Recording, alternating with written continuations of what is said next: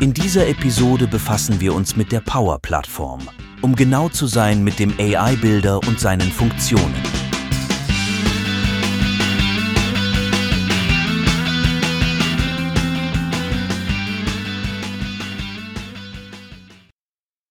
Hallo und herzlich willkommen zu einer weiteren Ausgabe von unserem Cloud Kumpel Cast. Ähm, wir haben diesmal das Thema Power-Plattform, beziehungsweise genauer genommen äh, den AI-Bilder in der Power-Plattform ähm, als Thema ausgewählt. Und Anlass dafür sind die letzten ähm, ja, GA-Meldungen von Microsoft zu Funktionen im AI-Bilder. Zum Beispiel AI-Bilder GPT-Prompts, ähm, dass die halt GA sind, schon seit Ende letzten Jahres und jetzt seit Februar äh, Custom Processing für, ähm, für Rechnungen und äh, ja, Dokumentfeldtypen, ähm, ja, ist auch GA gegangen. Aber fangen wir vielleicht mal vorne an, Marvin. Ähm, worum geht's denn im AI-Bilder? Was machen wir damit? Ja, ähm, AI-Bilder ist am Ende ja ein Feature der Power-Plattform, ähm, gibt auch schon ziemlich lange, also ist jetzt nicht durch ähm, andere Sachen wie äh, äh ChatGPT, sage ich mal, erst in den Vordergrund äh, gerückt, sondern Microsoft ist schon sehr lange ähm, dabei, AI-Modelle ähm, innerhalb der Power-Plattform bereitzustellen, die wir nutzen können, um halt, wie wir es kennen, mit Low-Code Möglichkeiten auch AI zu nutzen. Ähm, das kann zum Beispiel in Form von extrahiere mir Informationen, zum Beispiel aus meinen Rechnungen oder aus äh, Business Cards oder so. Ich glaube, eines der ersten Beispiele von Microsoft ja. war zum Beispiel, wenn ich so eine, so eine Visitenkarte bekomme, ähm, dann kann ich halt einfach ein äh, Foto davon machen und AI äh, nutzt dann zum Beispiel ähm, Objective ähm, Character Recognition, um halt zu erkennen, welche Buchstaben sind dann da drauf und ähm, extrahiert mir dann zum Beispiel die Werte für Vorname, Nachname, damit ich das Ganze sofort in mein System zum Beispiel einspielen kann über einen Power Automate Flow. Und ähm, ja, wie gesagt, es gibt schon sehr, sehr lange und ähm, wie gesagt, es ist natürlich schön zu sehen, dass es da jetzt auch weiter ähm, entwickelt wird. Man merkt so ein bisschen auch äh, an, dem, an dem ersten Beispiel, ich habe das auch so in Erinnerung, dass das die erste Demo-App von Microsoft war, mit dieser Visitenkarten-Scan-Funktion. Äh, ähm, das ist so eine, so eine Nummer, die wirkt im Moment, habe ich so das Gefühl, ein bisschen aus der Zeit gefallen. Das braucht keiner mehr. Aber äh, damals war das, war das ja tatsächlich so, dass es echt beliebte Apps waren in den unterschiedlichen App Stores, mit denen man halt die Visitenkarten scannen konnte. Und Microsoft hatte dementsprechend dann halt eine Power-App-Demo gebaut, äh, dass man sich so eine App selber bauen kann. So lange ist das her und so lange gibt's halt schon die ersten AI-Models in der, äh, in der Power-Plattform. Ne? Ja, so genau. muss man das sehen. Ja, genau. Und ich sag mal, was vielleicht ja so ein eher aktuelleres Beispiel ist, sind so Rechnungen oder ähm, Quittungen oder sowas. Also wenn ich halt im Unternehmen, ähm, weiß ich nicht, Tankquittungen äh, oder sowas habe, die ich dann einreichen muss oder eben Rechnungen, die ich habe, die vielleicht noch auf Papier sind, kann ich halt auch ein Foto davon machen und der AI-Bilder ähm, extrahiert eben die entsprechenden wichtigen Informationen dazu und äh, ich kann es dann zum Beispiel sofort abspeichern in meinen verschiedenen Systemen mit den entsprechenden Metadaten, die in dem Dokument selber dann zum Beispiel auch drinstehen. Ähm, aber AI kann jetzt ja noch viel, viel mehr. Also wir haben ja auch sowas wie ähm, äh, Sentiment-Analyse, also wie positiv, negativ oder neutral ist ein Text geschrieben ähm, dass er dann einfach äh, verarbeiten kann, wenn ich jetzt eine E-Mail bekomme, in welchem Ton ist denn zum Beispiel dieser ähm, Text verfasst worden. Und wie gesagt, das Schöne am AI-Model innerhalb der Power-Plattform ist halt, ich ähm, kann es halt selber erstellen. Also ich habe halt wirklich aus der Oberfläche heraus, dass ich sagen kann, ähm, ich wähle jetzt hier ein Modell aus, welches ich benutzen möchte. Gerade wenn wir ein Pre-Build-Model verwenden, müssen wir selber gar nichts mehr tun, außer sagen, ich binde das Ganze jetzt in meine App oder in meinen Flow zum Beispiel ein und ähm, kann danach auch sofort starten und äh, die App entsprechend verwenden. Oder es gibt auch sogenannte Custom Models, da muss ich dann selber auch noch aktiv werden und ihm sozusagen beibringen, was er denn tun soll. Also ähm, wenn ich zum Beispiel Informationen aus einem Dokument extrahieren möchte, ähm, was vielleicht keine Rechnung ist, sondern weiß ich nicht, irgendetwas anderes, ein Vertrag oder sowas vielleicht, was wir auch aus anderen Tools kennen, kommen wir vielleicht später noch zu, dann ähm, muss ich ihm halt beibringen und sagen, hier sind, ich glaube, fünf Dokumente als Beispiele, ähm, die alle dann gleich aussehen. Und dann kann ich ihm zum Beispiel sagen, an den und den Stellen im Vertrag findest du dann zum Beispiel ähm, Informationen über welchen Kunden geht das Ganze etc. Und jedes Mal, wenn ich dann später das Modell anwende, erkennt er halt automatisch, ich habe hier einen Vertrag und ich kann dort dann auch Informationen aus dem Vertrag ähm, selber extrahieren, was ich selber dann auch konfiguriert habe anhand meiner persönlichen äh, Dokumente, die ich im Unternehmen besitze zum Beispiel.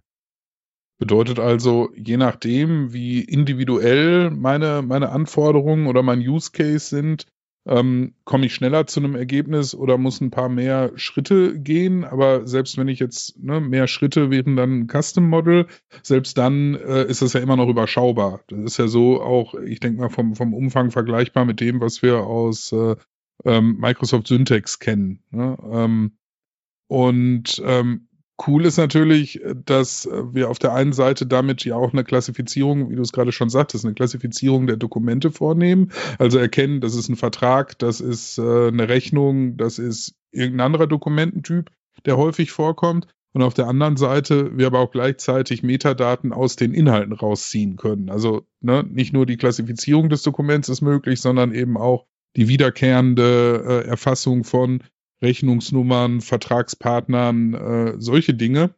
Und ähm, naja, äh, das haben wir ja schon in Syntax gesehen, dass es halt schon echt gut funktioniert, selbst wenn man jetzt erstmal äh, oberflächlich betrachtet sagen würde, dass die Dokumente sich deutlich voneinander unterscheiden. Also da war ich äh, jedes Mal eigentlich äh, positiv überrascht, wie gut da die Erkennung funktioniert. Ne?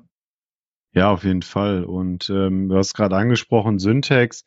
Äh, man kann sich ja so ein bisschen die Frage stellen, wo ist denn dann AI-Bilder und Syntax entsprechend? Ich meine, ähm, äh, Syntax selber ist halt SharePoint basiert. Also wir brauchen halt irgendwie immer unsere Dokumente im SharePoint. Wir müssen ähm, alles ähm, da entsprechend vorbereiten und ähm, die Power-Plattform mit ihren, ich glaube, über 1000 ähm, Konnektoren, die wir jetzt haben, ähm, kann da ja auch für andere Sachen eingesetzt werden. Also wir sind da ja sehr frei, wenn wir halt irgendwo noch ein ähm, System haben, was jetzt nicht, ähm, äh, also ich sage es mal ein ERP-System oder ähnliches, ähm, kann ich das Ganze ja genauso mit der Power-Plattform dann auch verbinden oder auch sonstige Systeme, die mir dann dabei helfen, einfach ähm, auch ja äh, Dokumente zu übersetzen. Ne? Also ich kann dann auch sagen mit dem AI-Model, ähm, ich habe jetzt hier ein Dokument, übersetze mir das dann bitte in eines der 90 unterstützenden Sprachen, die ich dann habe oder ähm, was jetzt im Preview aktuell noch ist,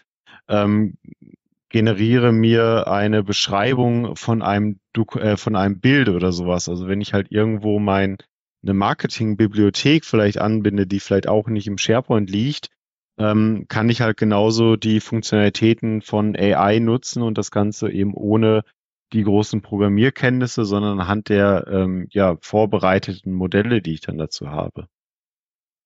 Stichwort äh, Bildbeschreibung, das ist ja eigentlich ganz spannend. Also man, man sieht das jetzt schon an, an verschiedenen Stellen, ist so mein Eindruck, dass AI auch gerade was so Accessibility-Themen, also äh, die, die Verfügbarmachung oder die, die, die, die, die Erleichterung des Zugangs äh, für Menschen mit Einschränkungen ähm, da tatsächlich helfen kann. Ne? Also das ist ja immer wieder ein Thema, dass jetzt zum Beispiel wer, wer See, eine Sehbehinderung hat, äh, dann vielleicht tatsächlich einen Screenreader verwendet und dann oft daran scheitert, dass die äh, der alternative Image-Text in der HTML-Webseite halt nicht gepflegt ist. Ja? So solche solche Dinge könnte man dann halt in Zukunft damit eigentlich schon äh, ja zumindest vielleicht besser machen. Ob es direkt von Anfang an optimal ist, äh, wird sich zeigen, wie immer, ne? wenn, dann, wenn dann die AI anfängt zu fantasieren und nicht ganz die äh, Bildbeschreibung trifft. Ähm, gut, ist einem vielleicht auch nicht weitergeholfen, aber äh, ich sehe das in den meisten Fällen eher so, dass halt eine vielleicht schlechte Beschreibung besser ist als überhaupt gar keine Beschreibung. Ja, ja stimmt, ja. Genau. Und ähm, ja, wenn wir auch über AI, wie gesagt, äh, Prompts, ähm, ChatGPT etc ist natürlich jetzt auch ein Teil vom AI-Bilder, ähm, beziehungsweise vom AI-Hub, wie Microsoft ja es ähm, beschreibt innerhalb der, der Power-Plattform, ähm, wo wir halt auch genauso ähm, ähm, ja, GPT ähm, im Hintergrund, GPT 3.5 Turbo-Modelle verwenden von ähm, Azure OpenAI Service, ähm, dass wir das Ganze dort dann auch nutzen können, um auch neue Inhalte zum Beispiel zu generieren. Ähm, Beispiel, was dann häufig fällt, ist zum Beispiel, ähm, ich kriege eine E-Mail rein und ähm, ich lasse den AI-Prompt mir eine Antwort entsprechend darauf erstellen, die halt genauso individuell sein soll, ähm, wie natürlich auch auf den entsprechenden Use Case dann zugeschnitten, dass ich dann halt ähm, sage, wenn eine neue E-Mail reinkommt, kann ich ja nicht den jeweils gleichen Standardtext und dem User auf der anderen Seite ist dabei nicht geholfen, sondern ich ähm, kann dann eben auch die äh, Prompt, äh, AI-Prompts ähm, eben verwenden, um zu sagen, ich habe hier auch wieder einen Pre-Build-Prompt, also ich muss selber gar nicht mehr überlegen, wie formuliere ich den Prompt denn, sondern ich kann das Ganze sofort verwenden, um meine Antwort zu versenden. Und das Schöne ist, ähm, wenn ich dieses Modell verwende, dann wird mir sogar ein bisschen mehr dann noch gegeben. Also dann ist es nicht so, dass die AI automatisch auf diese Sachen antwortet, sondern ich muss immer noch eine Überprüfung dann durchführen, indem zum Beispiel ein Approval stattfindet. Also eine E-Mail kommt rein, AI generiert eine Antwort darauf, schickt mir dann ein Approval, ähm, so dass ich dann in Microsoft Teams sehen kann, hier ist eine neue ähm, E-Mail eingegangen, das wäre meine Antwort darauf, ist das in Ordnung?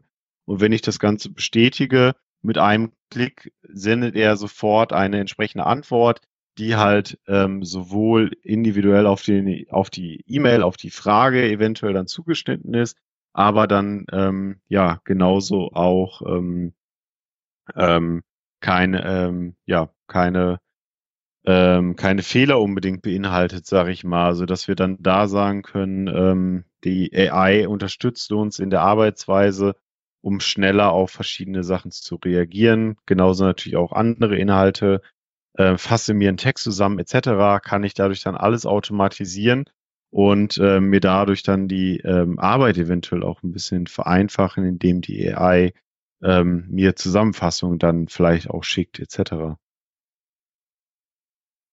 Ja, äh, also auch da sehen wir ähm, so ein bisschen diese, diese, äh, ja, diese Prämisse, die wir auch von Copilot kennen. Ne? Äh, die AI ist halt Unterstützung und kein Autopilot. Ne? Also auch hier ähm, weil das wäre jetzt so mein erster Ansatz gewesen, naja, ob ich jetzt möchte, dass äh, eine, eine ähm, generative AI äh, für mich äh, E-Mails beantwortet, das kann gut gehen, muss aber nicht so. Ne? Äh, insofern ähm, auch da diesem, dieser Prämisse zu folgen, dass, äh, dass die Ergebnisse von einem Menschen kontrolliert werden sollten, ähm, ist schon, ist schon, glaube ich, nicht verkehrt. Ja.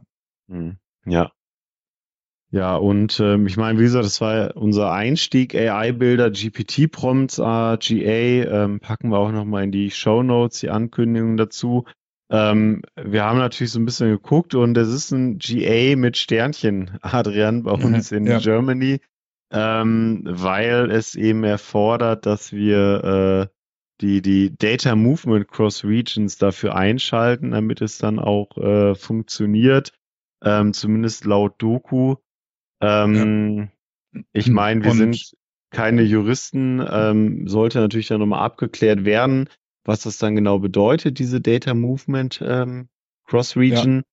Nach unserem Verständnis hat das halt zur Folge, dass äh, man sich damit einverstanden erklären muss, dass im Zweifelsfall die Verarbeitung der äh, AI-Prompt-Daten oder Informationen auch außerhalb äh, der EU stattfinden äh, findet. Und äh, naja, das ist ja diese äh, andauernde Diskussion, ich denke in Teilen auch zu Recht, dass man das vielleicht eher nicht möchte.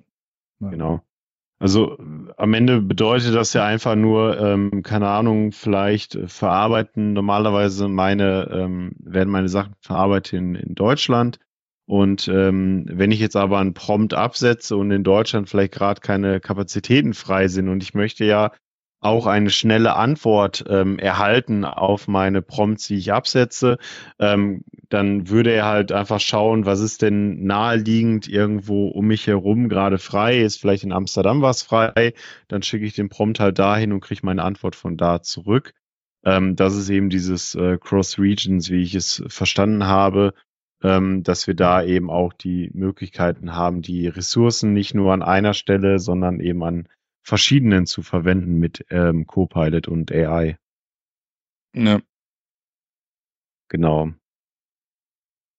Gut, ja, kommen wir ähm, noch mal ein bisschen äh, auch äh, Lizenzierung. Ähm, ist vielleicht ein wichtiges Thema, weil es ja doch ein bisschen anders funktioniert als die äh, Standard-Lizenzierung, wie man sie kennt innerhalb der Power-Plattform, dass ich eine Standalone-Lizenz habe. Ähm, die Lizenzierung für AI-Bilder ist entsprechend ähm, auf äh, Kapazitätenbasis, ähm, also äh, das sind am Ende Service Credits beziehungsweise AI-Bilder Credits, die dort ähm, äh, gemessen werden. Also jede Verwendung ähm, der einzelnen AI-Modelle kostet halt entsprechende Credits und ähm, ich kann halt Kapazitäten entsprechend ähm, in meinem Tenant dann auf die einzelnen Environments zuweisen, ähm, die ich entweder über Add-on-Lizenzen oder aber auch innerhalb von manchen ähm, äh, Standalone äh, Power Platform User Lizenzen dann ähm, äh, hinzubekommen in mein Tenant. Also das Ganze ist halt tenantweit erstmal gepoolt und ähm, ich kann dann eben äh, zum Beispiel sagen, ich habe jetzt hier meine äh, Marketing Environment, wo die äh, Leute den AI-Bilder nutzen. Und ähm, ich weise denen eine entsprechende äh, Menge an ähm, Kapazitäten dann äh, zu. Und diese, wie gesagt, äh, Credits buchen dann einfach von diesen Kapazitäten ab, so dass wir ähm, da, ja, ich sag mal, ähm, ähm, äh, das Ganze dann eben verwenden können. Und also am ehesten ist das ja dann gerade eigentlich vergleichbar äh, mit einer äh, mit einer anderen äh, ja, ja, Lizenz ja nicht, aber mit einer anderen äh, Lizenzierungsart, die wir auch aus der Power-Plattform kennen, nämlich äh, Dataverse. Ne? Also letztlich die Dataverse-Kapazität äh, wird ja auch im Tenant gepoolt und äh, ähm, erhält man über die entsprechenden äh, Lizenzen und kann dann eben wieder zugewiesen werden an ein entsprechendes Environment. Ja, so, so in etwa genau. Also so kann man sich das vorstellen. Auch im Power BI-Bereich kennen wir ja ähnliche Sachen mit Premium, dass wir halt äh, sowas dann kaufen. Ähm, am Ende, wie gesagt, sind es halt immer die Kapazitäten, die müssen zugewiesen werden. Ich kann da natürlich auch was zurücklassen. Und ähm, es gibt ein Setting innerhalb dem, des Power Platform Admin Centers, dass ich zum Beispiel sagen kann, ähm, ich habe halt hier eine Environment-Kapazitäten zugewiesen aber wenn die Kapazitäten aus irgendwelchen Gründen ähm, mal aufgebraucht sind zum Ende des Monats, dann muss ich halt äh, oder dann dann kann ich halt auch aus dem, was nicht zugewiesen ist, mir entsprechend ähm, das Ganze ähm, dann nehmen. Ähm, das ist wie gesagt ein Setting, das kann ich pro Environment einstellen, dass ich dann sage, ähm, äh, sorry, nicht pro Environment, das ist ein globales Setting so rum, ähm, dass ich ein globales Setting habe und sage, wenn halt in irgendeiner Environment die Kapazitäten aufgebraucht sind, dann ähm, nutze halt einfach das, was nicht zugewiesen ist, weil das, ähm, ähm, ich sag mal, Problem oder das Gefährliche vielleicht ist, ähm, was passiert denn, wenn ich über meine Grenzen rauskomme? Also was passiert denn, wenn ich keine Kapazitäten mehr habe, die ich verwenden kann? Äh, Microsoft sagt dazu, wenn wir ein, ähm, einen leichten Überschuss darüber haben, dann laufen trotzdem die Modelle noch weiter und ich kann halt auch weiter ähm, die Credits dabei äh, benutzen. Aber ich kann zum Beispiel keine neuen ähm, Modelle erstellen oder ich kann auch die bestehenden Modelle nicht bearbeiten. Anders das ist ja immerhin etwas, ne? Allerdings, allerdings stellt sich dann ja irgendwie die Frage, was bedeutet leicht, ne? Also wir wollen es ja immer gerne ganz genau wissen und äh, ähm, wenn jetzt aus meiner Sicht leicht äh, eine Überschreitung von 10% ist und aus Microsoft Sicht 5%, dann wäre es halt trotzdem blöd, wenn auf einmal meine, äh, meine AI-Bilder basierten äh, Flows nicht mehr laufen. Ne? Genau, das ist ähm, leider nicht ganz klar irgendwo festgelegt. Ähm, wir hatten ehrlich gesagt auch den Fall bisher noch gar nicht bei einem Kunden, dass das irgendwo mal aufgebraucht ist. Aber ähm, ja, man sollte auf jeden Fall darauf achten. Und natürlich bei einem übermäßigen ähm, Verbrauch äh, von diesen Credits ähm, kann es eben auch sein, oder wird es dann eben so sein, dass halt auch die, die Flows dann einfach stehen bleiben und nicht mehr genutzt werden können. Ähm, was dann einfach nur hilft, ist, mehr Credits nachzukaufen und ähm, entsprechend dann zuzuweisen, damit halt auch die Flows beziehungsweise die Modelle dann weiterlaufen. Ähm, wie, wie kriegt man das jetzt so mit? Also ähm, genau, das wäre meine Frage gewesen. Gibt es eine Möglichkeit, das äh, ja proaktiv zu, zu überwachen, dass man eben gar nicht erst äh, in die Falle läuft, dass keine Credits mehr übrig sind? Ja, finde ich persönlich nicht so wirklich gut bisher gelöst. Es gibt halt einen ähm, äh, Report, ähm, den man sich runterladen kann. Das Problem ist, ich äh, kann halt nicht wirklich äh, einstellen. Also wenn ich halt auf das Portal gehe, kann ich sagen, downloade mir einen Report und ähm, dieser Report ähm, wird dann immer zu dem heutigen Zeitpunkt erstellt. Also wenn ich jetzt heute was erstellen würde, dann wird er vielleicht noch den gesamten Tag mitnehmen ähm, aber er äh, macht dann immer nur einen Monat zurück und ich kann das Ganze aktuell auch ähm, nicht wirklich automatisieren. Ähm, heißt, ich muss halt dann auch äh, immer wieder manuell da drauf gehen und mir diesen Bericht dann runterladen.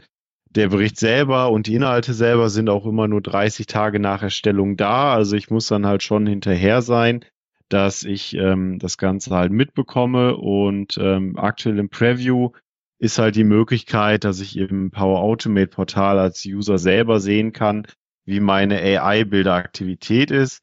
Allerdings auch nur pro Environment. Wenn ich natürlich jetzt zehn Environments habe, wo ich AI-Bilder verwende, muss ich halt da auch manuell durchgehen, äh, mir das angucken. Auch nicht unbedingt schön. Also ich hoffe, dass da in äh, Zukunft ein bisschen bessere Möglichkeiten sind. Ähm, eventuell irgendwie über eine API oder so, dass ich das vielleicht dann selber monitoren kann, äh, um das dann auszulesen. Da ist Microsoft ja generell dran an, an solchen Automatismen. Ich hoffe mal, das kommt dann in Zukunft noch ähm, verstärkter dabei. Ja, im Zweifelsfall halt vielleicht durch solche äh, Funktionen wie hier das Reporting von Managed Environments. Ne? Also da wird's ja, äh, ja gut reinpassen, dann äh, die äh, Information, dass äh, vielleicht äh, die AI-Bilder-Credits nicht mehr bis ans Ende des Monats reichen oder dass am Ende der Credits noch so viel Monat übrig ist. Genau, also was es natürlich gibt, ist ein, ein Calculator für den AI-Bilder. Also wenn ich halt schon weiß, wie viele Daten ich so verarbeite, dann ähm, kann ich das ja eventuell auch hochrechnen und sehe ja dann schon, bin ich halt im Rahmen oder nicht. Ähm, ich fand es immer persönlich sehr schwierig, das halt so genau zu ähm, beziffern. Ähm, der Calculator hatte halt sehr viele Optionen und ähm, du musst eigentlich schon sehr genau wissen, ähm, ja, wie viele Dokumente verarbeite ich so, ne, wenn wir jetzt mal davon ausgehen, wie, ähm, wie viele Rechnungen werden sozusagen jeden Monat gestellt. Das kann natürlich auch unterschiedlich sein, sollte man natürlich mit dem Maximum einmal rechnen und ähm, dann entsprechend versuchen, ähm, daraus zumindest einen Richtwert äh, zu bekommen. Ähm, also am Ende, am Ende bleibt eigentlich äh, das, was wir häufig an dieser Stelle dann sagen, äh, auch im, im Projekt, naja, man muss es halt irgendwie basierend auf einem, auf einem Piloten erfassen, ne? Und dann hochrechnen, das ist wahrscheinlich verlässlicher als äh, am Ende irgendeinen äh, synthetischen Calculator zu nehmen, der äh, ja, ähm, ja irgendwie auch ja den Anspruch hat, möglichst allgemeingültig zu sein, was halt bei so einer individuellen Lösung oft ähm, ja gar nicht so hilfreich ist am Ende. Ne? Genau. Und äh, was ja auch ähm, recht schön ist, ähm, es gibt ja auch eine AI-Builder Trial, dann kann man zumindest ähm, das, das Feature auch mal ausprobieren. Einfach, ob es auch ne, von der technischen ähm, Nutzung ähm, interessant ist für das eigene Unternehmen.